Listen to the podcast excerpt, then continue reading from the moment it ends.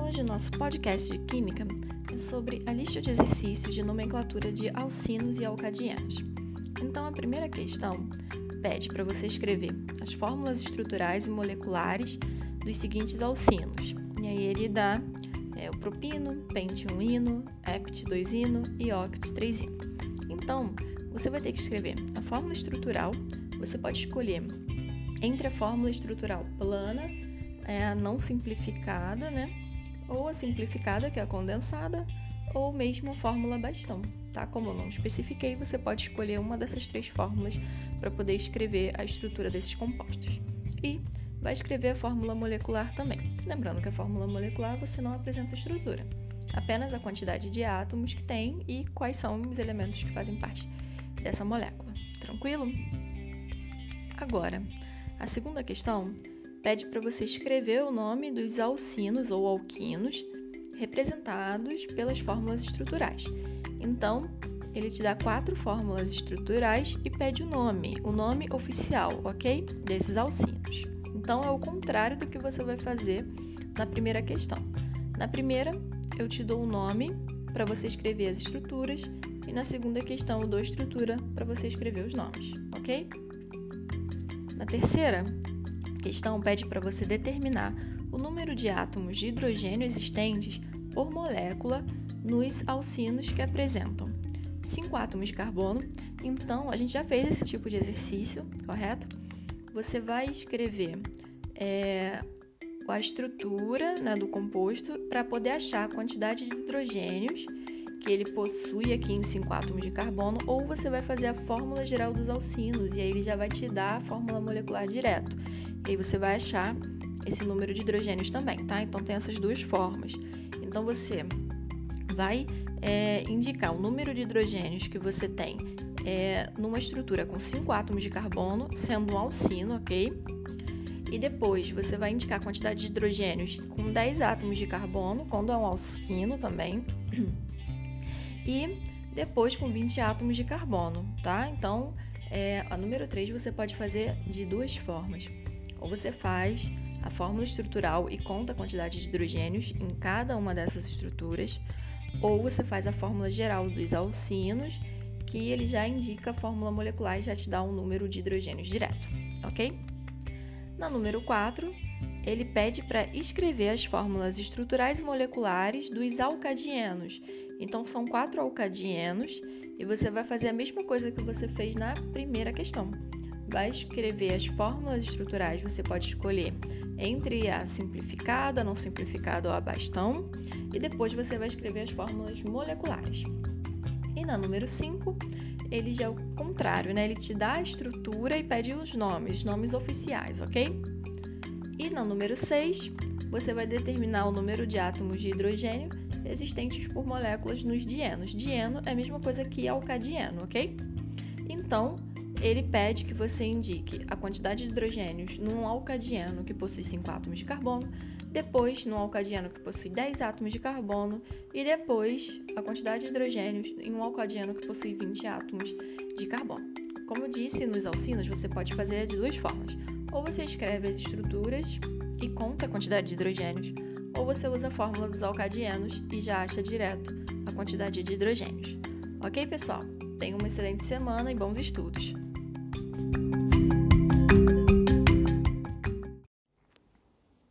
E aí, pessoal, tranquilo? Nosso podcast de Química de hoje é sobre a lista de exercícios da nomenclatura de ciclanos, ciclenos e aromáticos. Bom, pessoal, a primeira questão da lista ele pede para que você escreva as fórmulas estruturais e aí ele está especificando que a fórmula estrutural é em bastão, ok? Então tem que fazer a fórmula em bastão, não pode fazer na estrutural plana, simplificada, né, ou não simplificada. E ele também, além da fórmula bastão, ele pede a fórmula molecular, em que aí você não apresenta a estrutura, só apresenta a quantidade de, de elementos que ela possui, né, e quais são esses elementos. Então, é, ele te dá uma série de de compostos aí, tá? É, e pode reparar que tem a palavrinha ciclo na, frente, né? Então, a estrutura né, dessa cadeia fechada, e aí você vai fazer, vai desenhar essa estrutura aí na fórmula bastão, tranquilo? Lembrando né, que quando é um ciclo, Na fórmula bastão, ele é, apresenta a forma de figuras geométricas. Na 2, ele pede para você escrever as fórmulas estruturais e aí ele pede a não simplificada ou plana, tá? Então, é, você não pode escrever na fórmula bastão, tá? Tem que escrever naquela fórmula em que você representa todos os átomos, todas as ligações também, tá ok? Sem simplificar nada. É, ele pede essa fórmula estrutural e também a fórmula molecular dos seguintes compostos: benzeno, antraceno e fenantreno. Então, são compostos aromáticos, tá? Então, você tem que desenhar essas estruturas, ok? Na fórmula estrutural não simplificada ou plana. Então, se colocar em bastão, tá errado. Então, vamos lá. Na primeira questão, você vai escrever as fórmulas estruturais e moleculares, mas aí na fórmula bastão, né? A fórmula estrutural dos ciclanos e ciclenos que se encontram aqui. E na número 2, você vai escrever as fórmulas estruturais e moleculares, mas aí a fórmula estrutural é na, é na forma plana ou não simplificada dos aromáticos, benzeno, antraceno e fenantreno. Beleza, pessoal? Então, boa semana e bons estudos!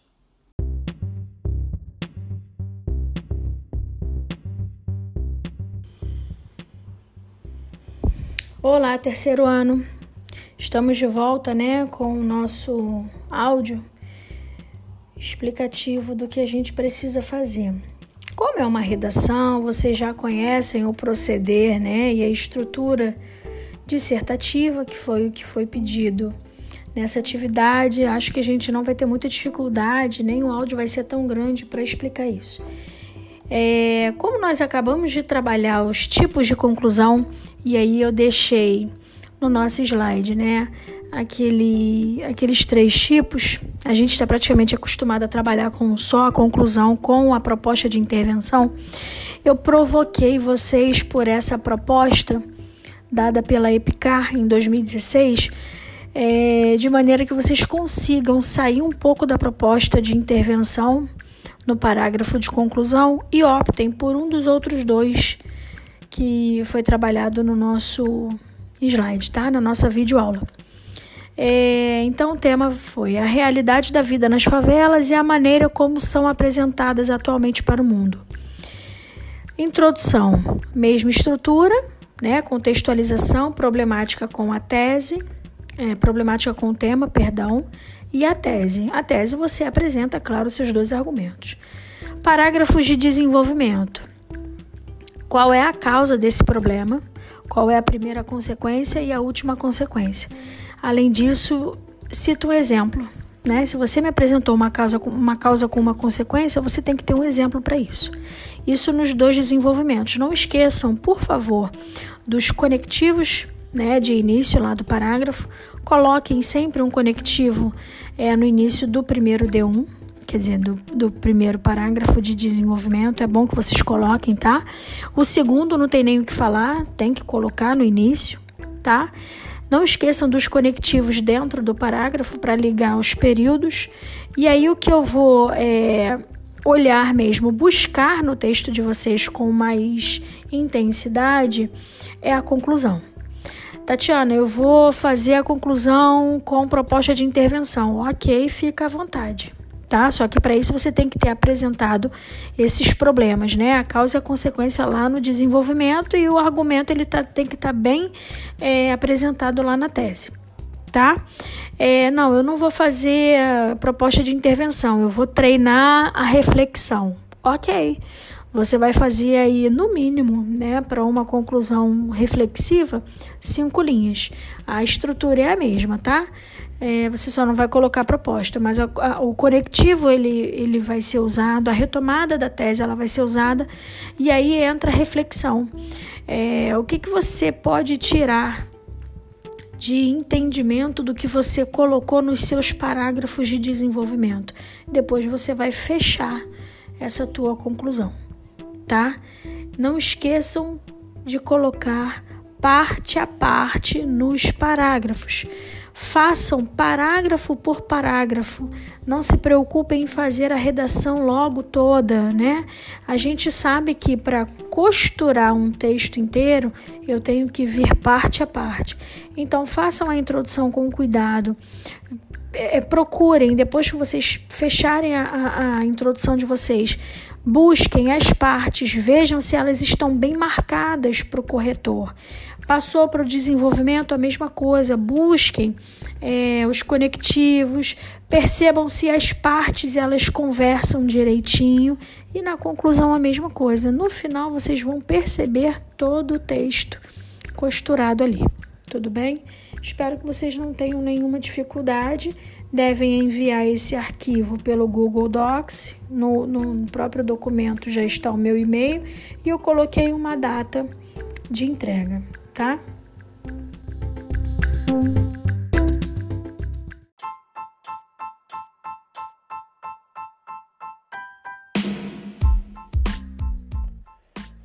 Fala aí galera da 1301, tranquilo? Professor Rodrigo Melo, beleza? Galera, se liga aí, na listinha aí, ó. A número 1 um é o seguinte. O número complexo, ele dá um número complexo lá, né? Z igual a A mais BI, aquela forma clássica de número complexo. E aí ele diz para você que esse número complexo mais o seu próprio módulo é igual a 2 mais 8i. Então ele quer saber quanto que vale o módulo desse número complexo ao quadrado, tá bom? Na número 2, ele dá o número complexo z igual a menos 1 mais i raiz de 3. E aí ele quer saber como que bota na forma polar. Quando você botar na forma polar, vai ter ali o p e o q botando no P e o Q, você vai ver e vai marcar a opção. Botou na forma polar, você vai ver lá. Ele falou que o Z é igual a P cosseno de Q mais é no Q. Então você já sabe quem é o P e quem é o Q. E aí é só marcar lá no exercício nas alternativas. A número 3, a gente vai trabalhar com aquela potência do número complexo I, lembra disso? Potências do I. É... e depois disso, quando você for realizar essa diferença aí, você vai ver que dá para calcular um módulo. E aí é só calcular o módulo que está lá na videoaula. A número 4 é escrever o número complexo menos 2 mais 2 e raiz de 3 na forma polar. E a número 5 exatamente a mesma coisa, só que os números complexos são outros ali, beleza?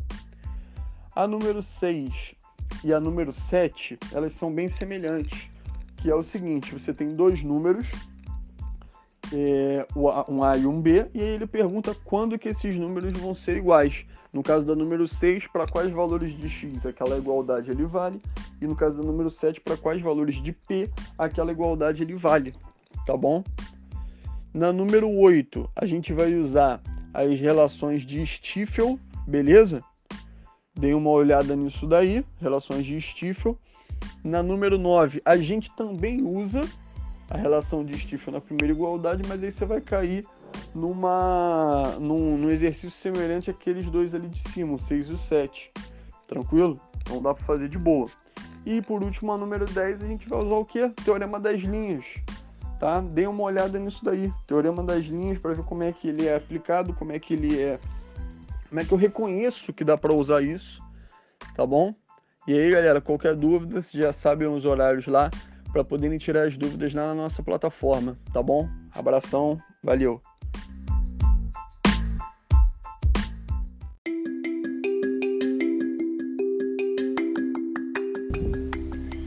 Olá, terceiro ano, tudo bem? Vamos comentar né, os enunciados das questões que foram passadas para vocês. Espero que vocês tenham conseguido fazer sem muitas dificuldades. Na número 1, um, eu pedi para vocês indicarem qual é a frase né, que está fora do padrão culto da língua, de acordo com a colocação pronominal, né? E aí em seguida você faz a adequação, ou seja, você vai reescrever essa frase de acordo com a, as normas gramaticais, tá? É, lembrando, a próclise ela só pode acontecer se houver, né, um fator de próclise, ou seja, uma palavra atrativa. Tudo bem?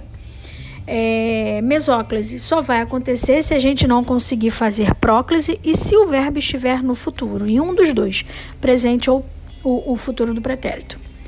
A ênclise só vai acontecer se nós não conseguirmos fazer a próclise, nem a mesóclise, e aí a gente tem um verbo iniciando frase.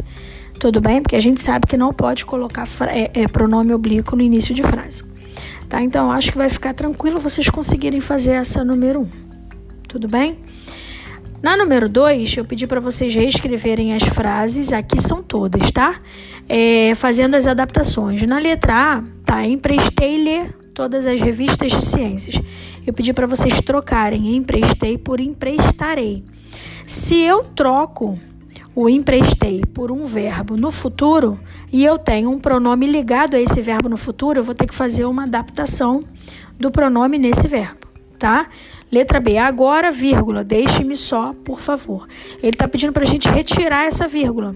Se eu retiro essa vírgula, a palavra que passa a, a, a figurar na frente do verbo é o agora.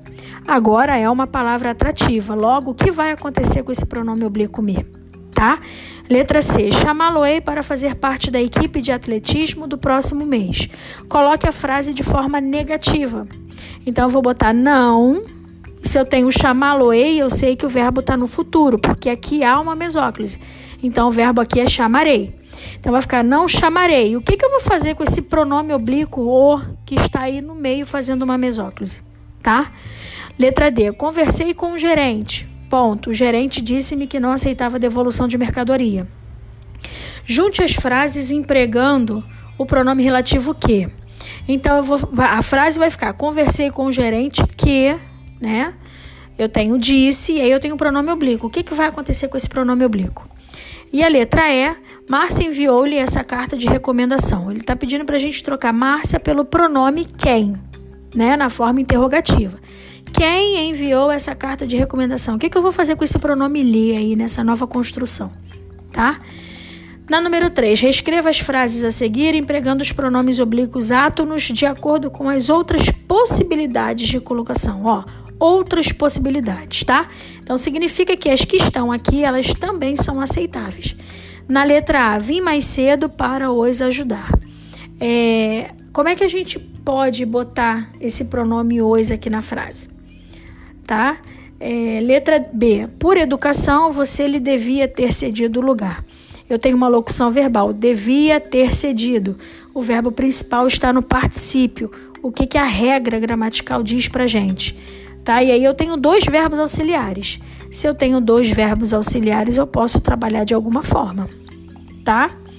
É, na letra C, os presos se tinham revoltado contra o diretor.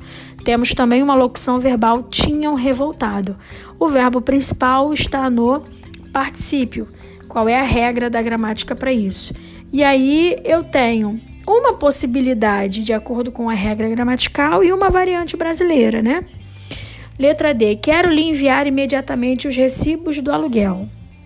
Eu também tenho uma locução verbal, quero enviar. Né? E aí a gente sabe que a regra gramatical não deixa que coloquemos o pronome oblíquo no início da frase. Então aqui eu tenho poucas possibilidades dentro do que já está aqui, tá?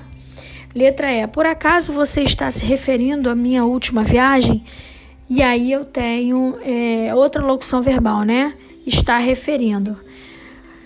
Esse pronome se, ele tem variante brasileira, e aí eu também posso, né? Porque o verbo principal ele está no gerúndio, então eu tenho outra possibilidade para colocar. Letra F. Todos se têm enganado redondamente a respeito desse assunto. Outra locução verbal. Tem enganado, só que enganado está no particípio, tá? Vocês podem trabalhar com a variante brasileira e a norma gramatical mesmo. Letra G. O palestrante referiu-se a vários assuntos. Eu só tenho um verbo. E aí, de acordo com a variante brasileira, o que, que a gente também pode fazer? Tá? Na letra H, nós tínhamos nos retirado cedo da festa. Tínhamos retirado locução verbal com verbo principal no particípio. Também não tenho muitas possibilidades dentro do que já foi dado ali na letra H, mas ainda assim tenho uma, tá? Na número 4, observe a colocação pronominal da seguinte frase: Eu sempre vou te amar. Trata-se de um caso de ênclise ou próclise. Justifique. Lembrando, de acordo com a norma gramatical, né, é, da língua portuguesa, o certo seria colocarmos o hífen. Mas aí nós temos a variante brasileira. E com a variante brasileira, a gente sempre fica naquela dúvida: será que aquele pronome T ele está formando uma ênclise com o pronome vou? Ou ele está formando uma próclise com o pronome no infinitivo amar? Fica a dúvida para vocês, né? É, o que, que a gente diria aqui? Seria uma ênclise, né, do verbo vou, ou seria uma próclise do verbo amar? E aí, se, dependendo da resposta que você vai dar, justifica por que, que você disse que é ênclise ou por que, que você disse que é próclise, tá? Na número 5, quanto à colocação pronominal, assinale abaixo a alternativa que apresenta erro, né? De acordo com a norma culta da língua. Eu acho que essa tá, tá bem em evidência, tá? É, seis. De acordo com a gramática normativa, é, a frase me perguntei se era isso mesmo. Apresenta, né? Você vai ver qual é a, a, o desvio de norma gramatical que existe ali, tá? Na número 7, indique a alternativa que apresenta erro de colocação pronominal. A mesma coisa, tá? Se você sabe as regras, você vai conseguir identificar o erro. Na número 8 é para você encaixar. E aí você vai ter que ter sempre em mente, né? Qual, o que, que leva a fazer uma próclise, o que leva a fazer uma mesóclise ou uma ênclise. Número 9 é a mesma coisa.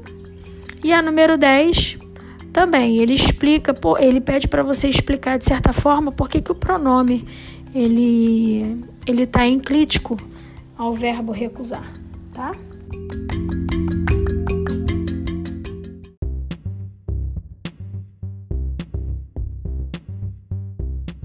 Hello, galera! Tudo bom com vocês? Quem está falando é o professor Tiago Garcia e eu estou passando aqui para explicar aquela nossa lista de exercícios. Ah, eu estou falando da lista de número 2, ok?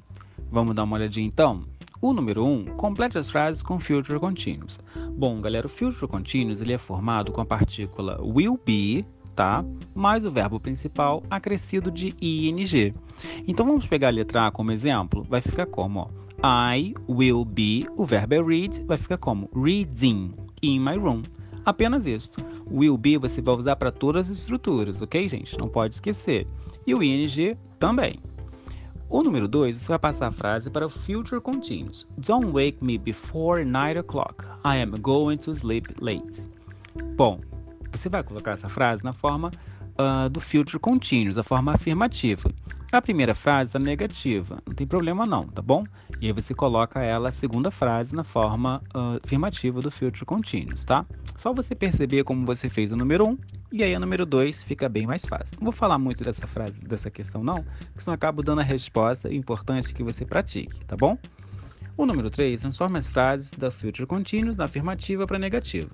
Bom, galera, para a forma negativa, você vai precisar colocar a partícula not. E aí você tem will seguido de not. It will not. Ou você pode colocar a forma contracta, que é won't. Ok? Em todas as estruturas, você vai colocar o not depois do will. Ou você pode colocar won't. Tá na dúvida de como escreve won't? Só dá uma olhadinha naquele nosso vídeo, ou então você dá uma olhadinha na sua apostila, perfeito? Para o número 4, você vai continuar transformando as frases da afirmativa para negativa. E aí tem mais duas frases para você dar mais uma praticada, ok? Complete o número 5, complete com future continuous. Ele é bem parecido com o número 1. Um. E aí é a mesma regra, ok? Número 6 a 10, você vai colocar as frases na forma do inglês. Ah, as frases já estão escritas aí para vocês, tá bom, gente? Basta você apenas marcar a resposta correta, tá bom? Olha lá, eu estarei estudando quando você chegar aqui. Como é essa frase em inglês com a estrutura do future continuous? Você sabe? Não? Sim? E aí? Tenho certeza que você sabe. Vamos dar uma praticada e marca a resposta correta. Número 7, marque agora na forma afirmativa do future continuous. Bem fácil, né, gente? Se você entendeu o número 1, essa aí você já sabe a resposta com certeza. Número 8, quando chegarmos em casa, ela estará dormindo. Como é essa frase em inglês? Tenho três opções apenas. Super fácil para você marcar a resposta correta. 9. Você estará trabalhando novamente daqui a duas semanas. Como é essa frase em inglês? Também na forma afirmativa, perfeito? E na número 10, qual das frases não está no future continuous? Gente, tem, temos aí de A a E tá? E uma delas não está no Future Continuous, você sabe? Vou deixar esse desafio então para você perceber. Eu acho que você já sabe a resposta. Para qualquer outra dúvida, eu mando um novo áudio. Bons estudos, bye!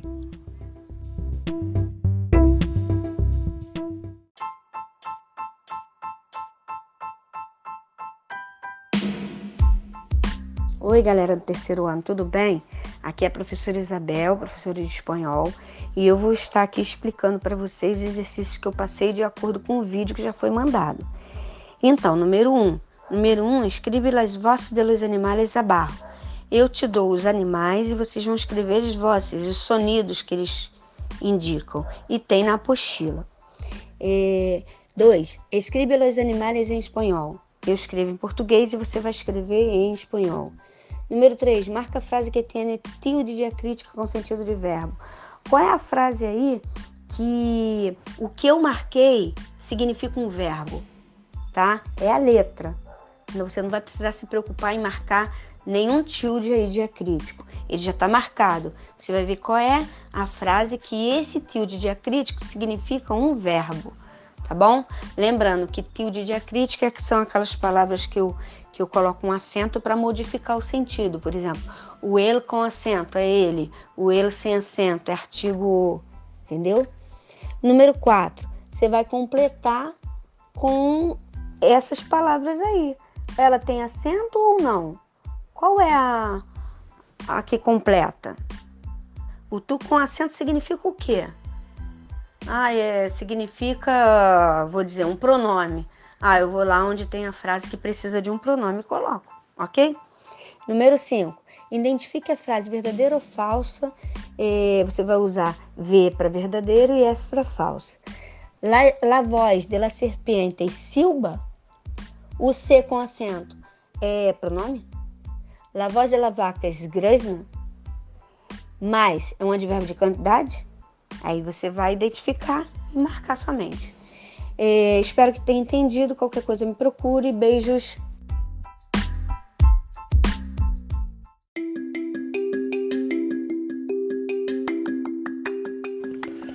Bom dia, meu povo, boa tarde ou boa noite. Eu não sei a hora que você vai ouvir isso aqui, mas enfim, né? Aqui é Laje falando. É... E a nossa função de hoje é fazer um áudio aqui explicando o que eu quero que vocês façam aí nos exercícios que eu disponibilizei para vocês aí sobre a nossa videoaula falando sobre Lima Barreto e Monteiro Lobato. Já quero logo avisar aqui de início que se você ouvir um funga-funga, um espirro, alguma coisa desse tipo, não é Covid-19, tá?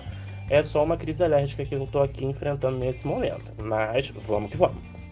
Então, ó, logo de início aí do exercício, você vai ver que a gente tem um, um trecho do livro Triste Fim de Policarpo Quaresma, que é inclusive o livro que vai ser é, tema do primeiro exame de qualificação da UERJ desse ano, tá? Que foi adiado, mas que vai acontecer aí em algum momento.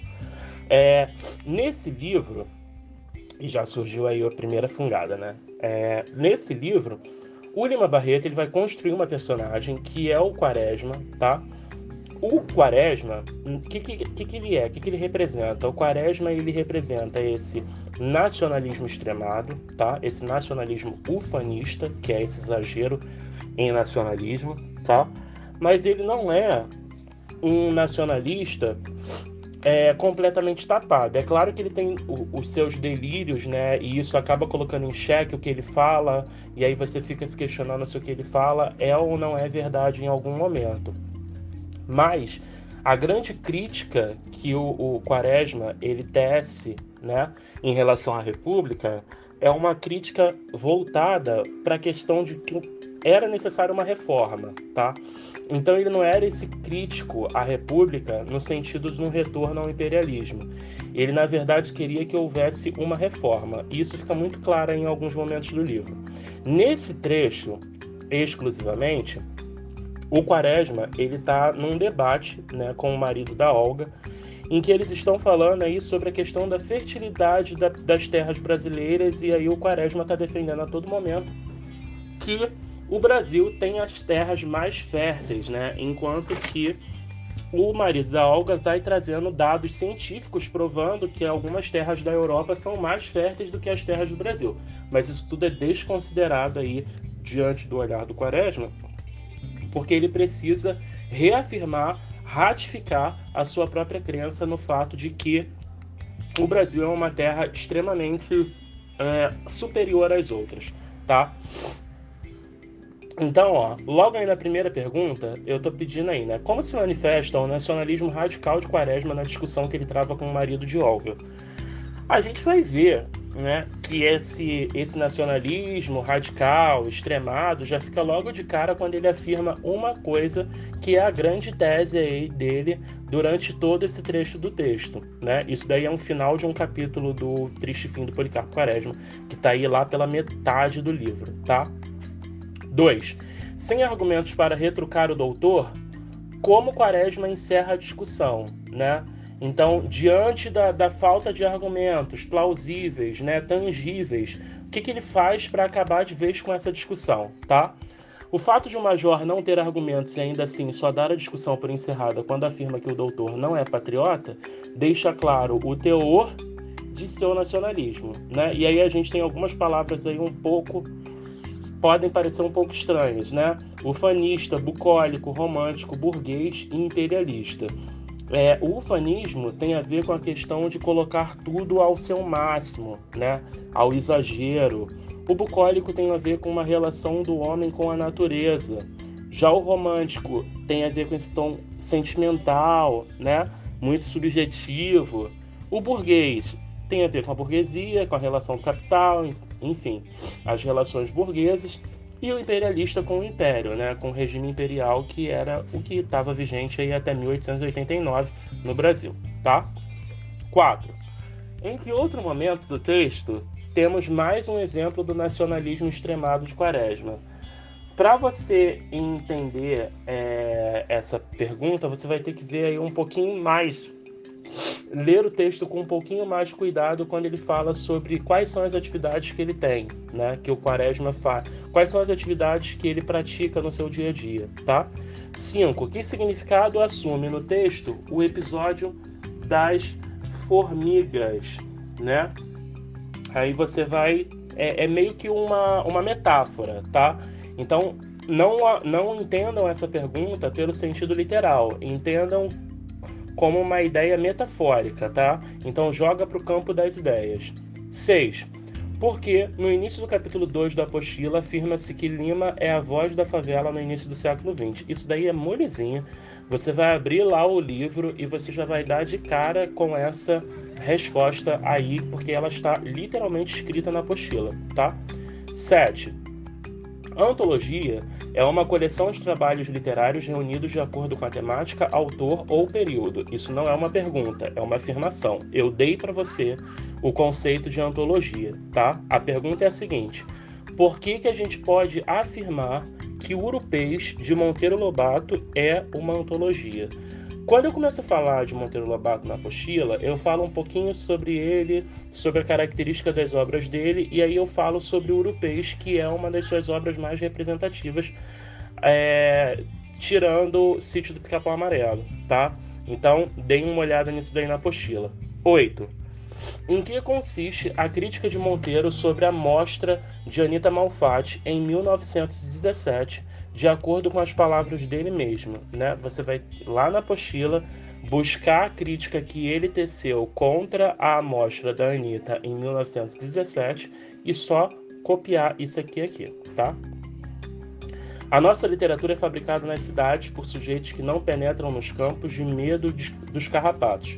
E se por acaso um deles se atreve e faz uma entrada, a novidade entra a ver o velho caboclo romântico já cristalizado e até caipirinhas cor de jambo. O meio de curar esses homens de letras é retificar-lhes a visão. Como? Dando a cada um uma fazenda na serra para que a administrem. Se eu não houvesse virado fazendeiro e visto como é realmente a coisa, o mais certo era eu estar lá na cidade a perpetuar a visão erradíssima do nosso homem rural. O romantismo indianista foi todo ele uma tremenda mentira, e morto o indianismo, os nossos escritores o que fizeram foi mudar a ostra. Conservaram a casca em vez de índio caboclo. Isso daqui, gente, é uma crítica que o Monteiro Lobato faz a... ele faz isso através de uma carta enviada ao Godofredo Rangel, tá? É, em 1914. Ele está fazendo uma crítica à forma como tanto os índios quanto os caboclos foram apresentados na literatura brasileira até então, né? Que foi algo muito superficial, visto através de um ponto de vista distante, retirado, descentralizado, né? Então ele está fazendo uma crítica justamente a isso. O Excertacínio é uma carta, já expliquei isso aí, que erro aponta Monteiro Lobato nos escritores regionalistas que se põem ou se puseram a descrever a vida sertaneja. Então acho que eu já meio que dei a resposta disso aí. Ouve direitinho aqui o que eu falei que você já vai entender essa pergunta. Desculpa pela fungação de novo. 10. Esses comentários de Lobato nos permitem perceber nele uma postura pré-moderna? Por quê? Né? A gente sabe que o pré-modernismo ele lida muito com essa questão da quebra do academicismo, né? o rompimento com a academia. Então, a gente consegue perceber esse rompimento com a academia, esse rompimento com os moldes apresentados até então, nesse comentário, na carta do Monteiro Lobato para o Godofredo? Se sim, por quê? E se não, por quê? Galera, por hoje é isso, tá? Eu espero que esse, esse podcast, esse áudio ajude bastante vocês. É, a gente está trabalhando incessantemente para que vocês não fiquem sem fazer nada e também não sejam prejudicados. Notem que eu utilizei justamente um texto aí do Lima Barreto para poder falar um pouquinho sobre o Triste Fim do Policarpo Quaresma, porque é o livro que vai ser cobrado no primeiro EQ da UERJ, tá? Não deixem de ler esse livro, tá? É de suma importância que vocês leiam. É um livro um pouquinho cansativo, porque ele é muito descritivo, principalmente no começo, mas ainda assim é um, é um livro que vale a pena da gente ler, ok? Fiquem em casa, evitem ao máximo ir para rua, lavem sempre as mãos. Um beijo! Vai ler um livro.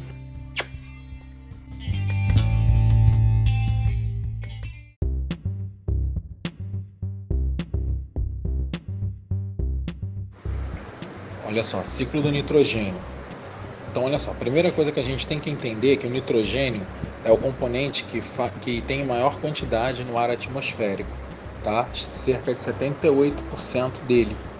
Então, naquele mesmo princípio de que nada se perde, nada se cria, tudo se transforma, essa concentração né, de nitrogênio ela tem que ser devolvida, tá? Só que tudo que gente, o ar que a gente inala, um produto que a gente é, coma, ele é rico em nitrogênio, nossa composição é rica em nitrogênio. Então, como que esse nitrogênio é fixado na gente se a gente não tem essa capacidade? Então, vai, ocorrer, é, vão ocorrer na realidade uma série de reações químicas. Então, o que, que a gente precisa aí? Quem vai fazer essa fixação, essa transformação do nitrogênio, absorção, é, colocação nas plantas e, e devolução para o meio ambiente são é, com a ajuda de algumas bactérias.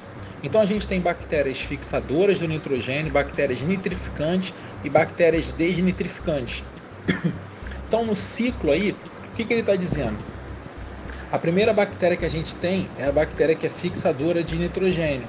O que, que elas vão fazer? Elas vão absorver esse nitrogênio atmosférico e vão transformar esse nitrogênio em amônia, tá? O NH3 ali, ó. Esse, essa, depois da ação dessa bactéria, né, em amônia, a gente vai ter a ação das bactérias nitrificantes. Desculpa. O que, que elas vão fazer? Elas vão são bactérias que vão fazer quimiossíntese, né? que elas vão oxidar, elas vão transformar a amônia em nitrito, que é o, o NO2, e depois o nitrato, o NO3, tá? Que aí esse nitrato é a forma que a planta vai assimilar. Aí quando o animal se alimentar dessa planta, ela vai estar tá é, o animal vai estar tá recebendo, vai poder obter né, esse nitrogênio. E por último tem as desnitrificantes, que são bactérias que vão degradar, né, na ausência do oxigênio, vão quebrar na ausência do oxigênio os compostos nitrogenados, como esses nitratos e essas amônias, e vão liberar esse gás nitrogênio na atmosfera de novo, e aí mantém essa concentração. Ao passo que uma bactéria que é fixadora, ela tira o nitrogênio do ambiente, aí em tese a gente está diminuindo essa concentração, que era 78% na atmosfera. As desnitrificantes devolvem. Então a gente mantém sempre esse ciclo, tá legal? Além do que a gente tem um grupo de bactérias que são decompositoras que elas transformam matéria orgânica em inorgânica, né? Então liberam ali o, o nitrogênio também, entendeu? Então o ciclo é esse, é de retirada de, de nitrogênio atmosférico e de recolocação. Como é que a gente absorve esse nitrogênio? Quando a gente ingere um animal, uma planta, e aí isso é fixado através dessa alimentação. Tá? Se não fossem essas bactérias desses grupos fixadoras, nitrificantes e desnitrificantes, a gente não conseguia captar esse nitrogênio atmosférico, beleza?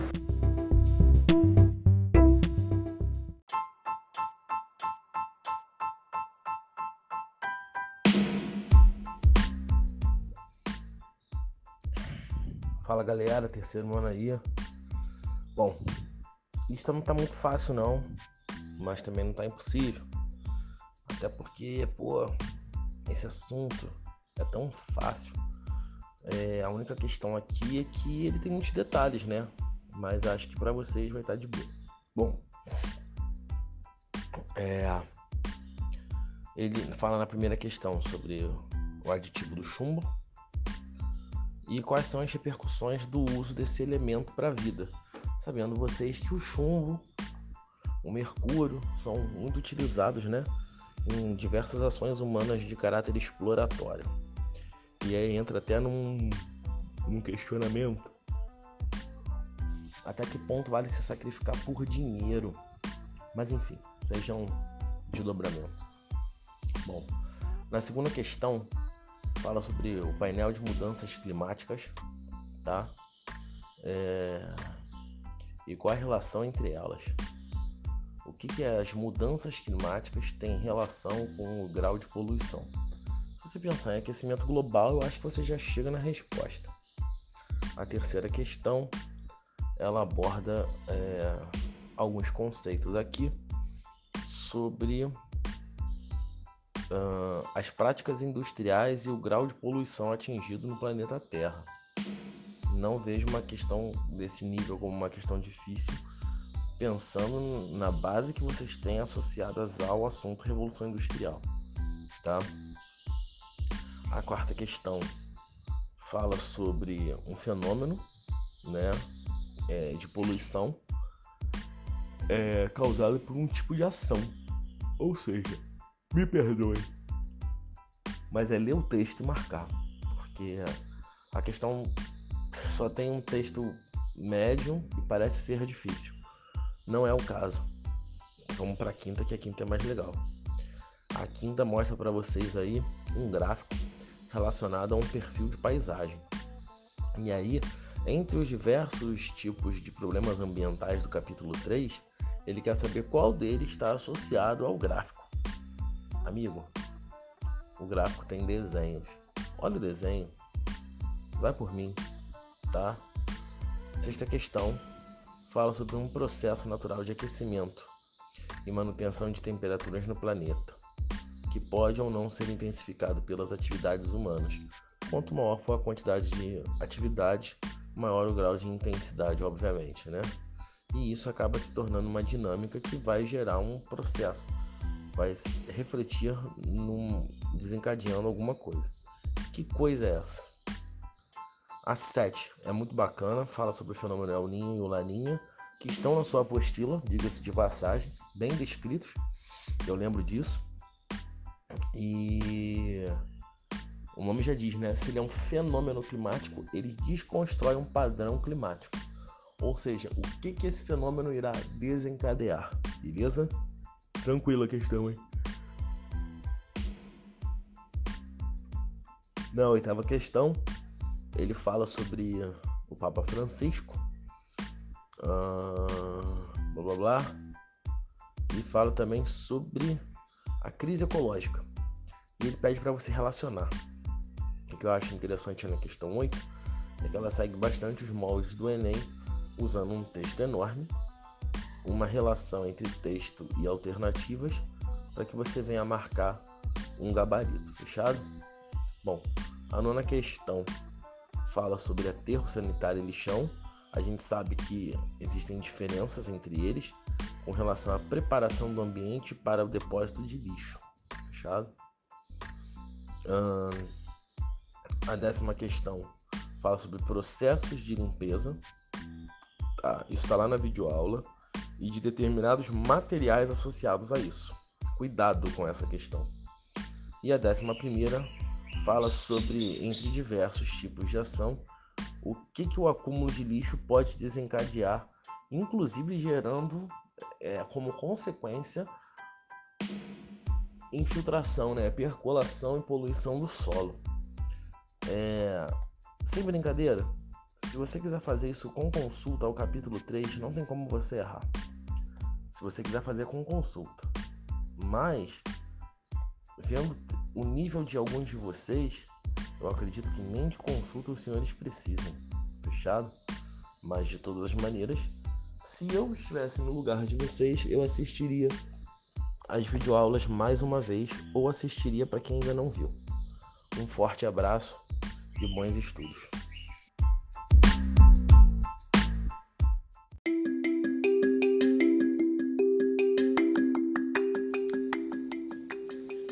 Então, galera do terceiro ano, vamos lá.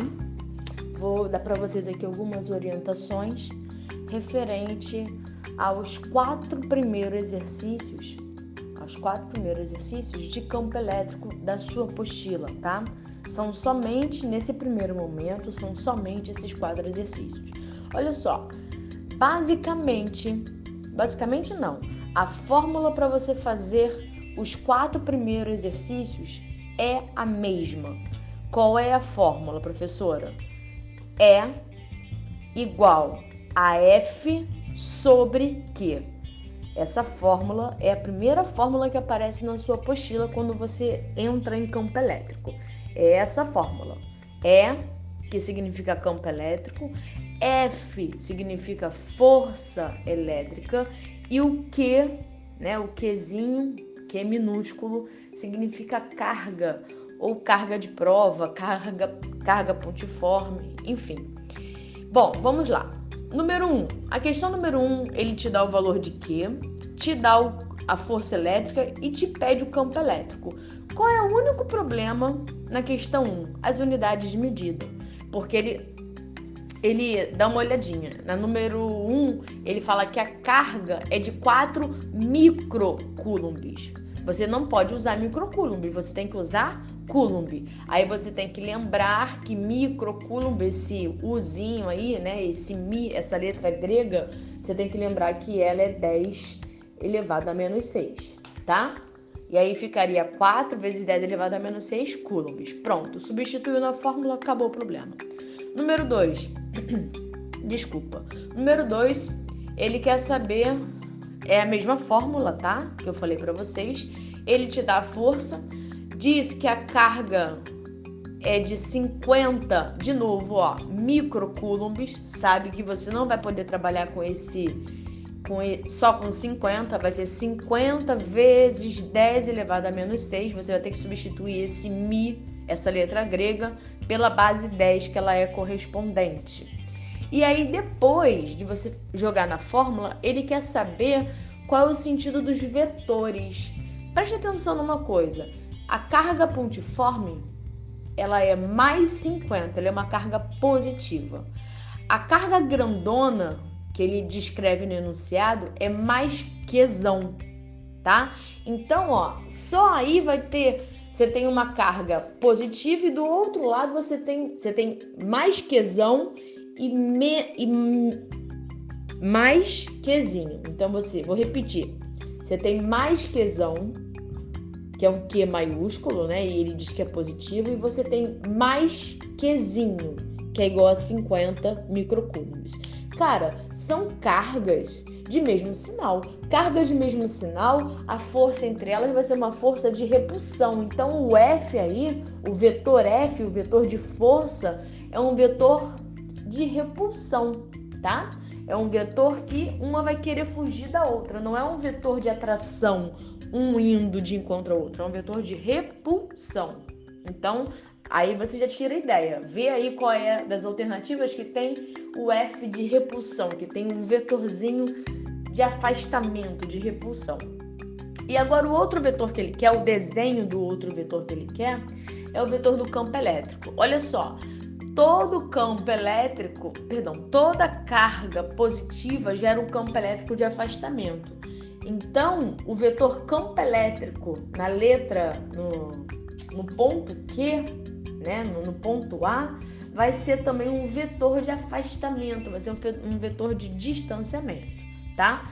Com isso, e se você olhar a figura que está na sua apostila, se você olhar a figura que está na sua apostila, ou se você olhar, for ver o vídeo, né, que eu coloquei aí na plataforma, você vai ver que tem isso explicadinho melhor e também tem um desenho desse na sua apostila, tá? Número 3, também é uma questão bem simples, usando a mesma fórmula. A única dificuldade dessa número 3 são as unidades de medida. Força elétrica, 4 milinewtons. Esse M minúsculo significa 10 elevado a menos 3, tá? Então o número não é 4, o número é 4 vezes 10 elevado a menos 3.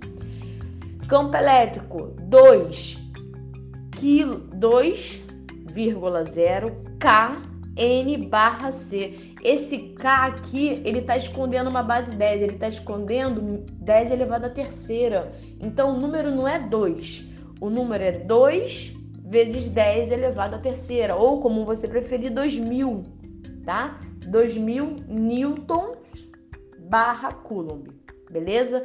E cuidado que ele quer o resultado em microcoulomb, ele quer o resultado em microcoulomb, ou seja, você vai ter que tirar as bases 10 e colocar em função de 10 elevado a menos 6, tá?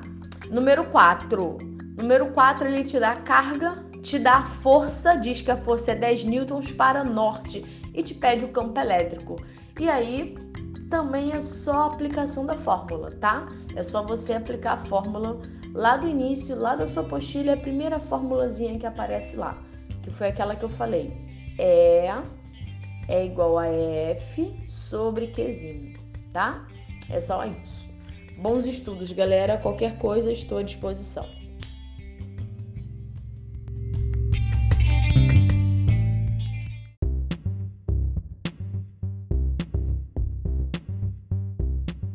Vamos lá, 1301 do ensino médio do SEC 2000. Aqui quem está falando é o seu professor de História, André Steiner. E de verdade, eu espero que estejam todos bem, ok? Espero que estejam seguindo aí as orientações e tomando as devidas precauções.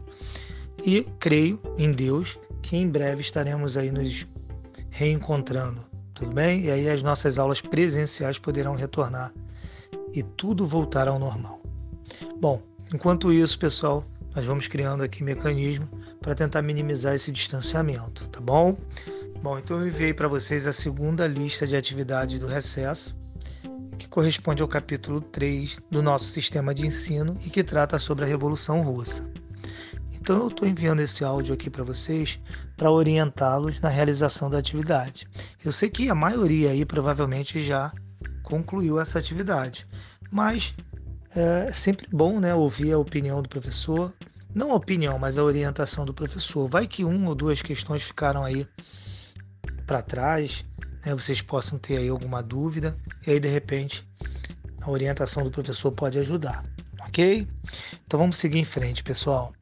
Questão número 1: um, derrota na guerra, deserções, motins militares contra os superiores, greves nas fábricas, falta de gênero de alimentos e combustíveis nas principais cidades, queda na produção, aviltamento dos salários, incapacidade governamental e crescente miséria das massas. O quadro descrito no texto conduz à Revolução Francesa, Revolução Inglesa, pelo amor de Deus, né, pessoal? Essa questão aí é muito óbvia, tá bom? Principalmente porque vocês já sabem qual é o tema do capítulo 3, tá bom? Então eu não vou nem gastar o nosso tempo aqui nessa questão, porque ela é muito clara. Vamos lá. Leia o enunciado e responda as questões 2 e 3. A Revolução Russa de 1917 significou a formação do primeiro Estado socialista do mundo, provocando uma ruptura no sistema capitalista mundial e influenciando os movimentos revolucionários no pós-guerra e a divisão do mundo em socialismo e capitalismo. com os consequentes conflitos de interesses. Número 2. Cite duas condições existentes na Rússia czarista que contribuíram para a eclosão da Revolução de 1917. Bom, galera, é só vocês pegarem aquela aula que eu dei para vocês lá no quadro e vocês pegarem aquele campo que eu coloquei como antecedente. E aí vocês vão identificar qual era o quadro existente na Rússia antes da Revolução. E nessa questão, eu estou pedindo para que vocês citem apenas duas. Não estou pedindo para vocês citarem três, quatro ou cinco. Apenas duas. Ok? Então é preciso vocês identificarem aí qual era o quadro uh, em que o Império Russo se encontrava é, antes da Revolução Russa. 3. O que eram os sovietes? Bom, vai uma dica. Os sovietes eles eram compostos pelos trabalhadores das fábricas, trabalhadores do, do campo e, sobretudo, militares de baixa patente. Mas não é essa a resposta. Eu estou perguntando aqui a vocês o que eram os sovietes e qual o seu papel no processo revolucionário, ou seja, qual a importância desses sovietes na condução da Revolução Russa, tá bom? Pesquisem aí direitinho, tentem lembrar aí o que eram os sovietes, porque eu não posso dar resposta. 4. A rota de colisão entre civilizações dominará a política mundial. Sustenta o cientista político americano Samuel. Se hoje vislumbra-se um conflito entre civilizações, no início do século XX, a reação do Ocidente contra a Revolução Russa gerou uma tensão que evidenciava um profundo antagonismo ideológico. A alternativa que identifica essa contraposição é. Bom, gente, quais são as duas ideologias aí nas opções que caracterizam aí um antagonismo, caracterizam uma contraposição? Muito fácil também. 5. Primeira Guerra Mundial abalou, abalou profundamente todos os povos envolvidos e as revoluções de 1917 e 18 foram, acima de tudo, revoltas contra aquele holocausto sem precedentes, principalmente nos países do lado que estava perdendo. Mas em certas áreas da Europa e em nenhuma outra mais que na Rússia foram mais que isso. Foram revoluções sociais, rejeições populares do Estado, das classes dominantes e do status quo. O termo status quo, galera, quer dizer é, o, o sistema vigente, né? aquele estado natural em que a sociedade se encontrava. Bom, vamos à pergunta. Relacione a Primeira Guerra Mundial e a situação da Rússia na época. Bom, galera, é só vocês imaginarem o seguinte: lá na questão 2, vocês já citaram aí quais eram as condições em que a Rússia se encontrava antes da Revolução Russa. Agora imaginem vocês aquele, aquela situação caótica em que a Rússia se encontrava e ainda envolvida na Primeira Guerra Mundial.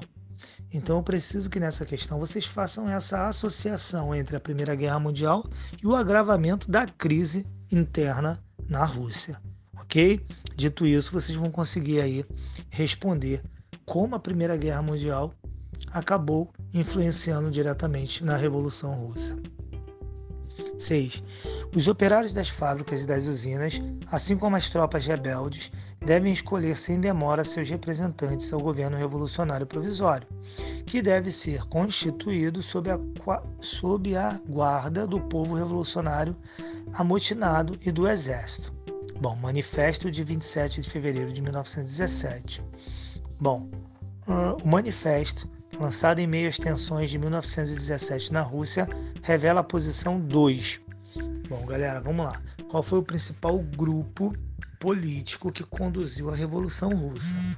Eu acho que seguindo essa linha, vocês conseguem identificar qual a opção correta. Beleza? Bom, 7. A nova política econômica do governo soviético, conhecida no Ocidente como NEP, foi uma medida. Bom, vamos lá. Eu não estou perguntando aí você, a vocês o significado da sigla, tá? O que eu quero de vocês é que vocês interpretem aí entre as opções aquela que uh, está diretamente relacionada com o objetivo da NEP, dessa nova política econômica. E aí vai uma dica. Lá no slide eu expliquei a vocês que a lógica de Lene para a criação da NEP era o seguinte: é preciso dar um passo para trás para que depois possa se dar dois passos para frente, tá? Então esse passo para trás significava uma coisa, representava uma coisa, um retrocesso. Então era preciso retroceder para que depois tivesse condições de avançar pelo menos duas casas. Tudo bem? Então vamos seguir em frente. 8. Leon Trotsky argumentava em 1904 que a tese política defendida por Lenin poderia conduzir a organização do partido a substituir o partido, o Comitê Central a substituir a organização do partido e, finalmente, um ditador a substituir o Comitê Central. Bom, dito isso, eu vou direto ao assunto. Vocês precisam identificar entre as opções o ditador que sucedeu Lenin. Tá? Lembrando que com a morte de Lenin vai haver uma disputa para aquele que viria a suceder ou sucedê-lo no governo, à frente da União Soviética. Vocês precisam identificar quem foi esse ditador. 9. Descreva as principais divergências entre Trotsky e Stalin. Lá no slide também eu apresentei para vocês. Trotsky defendia um ponto de vista em relação é, à continuação da revolução e Stalin defendia um ponto de vista completamente diferente de Trotsky em relação é, ao processo revolucionário. Tá? Inclusive, essa divergência entre os dois custou muito caro para Trotsky, é, fazendo com que o mesmo tivesse que buscar aí, é, proteção no México, aonde acabou sendo assassinado. Tá? Então aí vocês vão responder qual era a visão de Trotsky em relação ao andamento da revolução e qual era a visão de Stalin em relação ao andamento da Revolução. E a 10 sintetize as principais características dos planos quinquenais do stalinismo. Bom, então vocês precisam identificar esse plano econômico criado por Stalin. Qual era o objetivo ou os objetivos dos planos quinquenais? Vai uma dica aqui, tá? O objetivo dos planos quinquenais era atingir o desenvolvimento em algumas áreas específicas da economia. Que áreas específicas eram essas? Bom, aí vocês vão ter que pesquisar. Tá ok, pessoal? Ó, eu dou por encerrado aqui o nosso áudio. Queria dizer que eu tô morrendo de saudade mesmo. Tô fazendo coraçãozinho aqui para vocês com uma das mãos. Espero que vocês possam tirar proveito. Façam a leitura de, de assim, livros né, essenciais. É, enfim, galera, pesquisem, aproveitem o momento aí, não deixe o tempo ficar ocioso corram atrás, tá bom? E em breve estaremos todos reunidos novamente, ok, galera? Um beijão em todos vocês, um forte abraço e se cuidem? Tchau, tchau.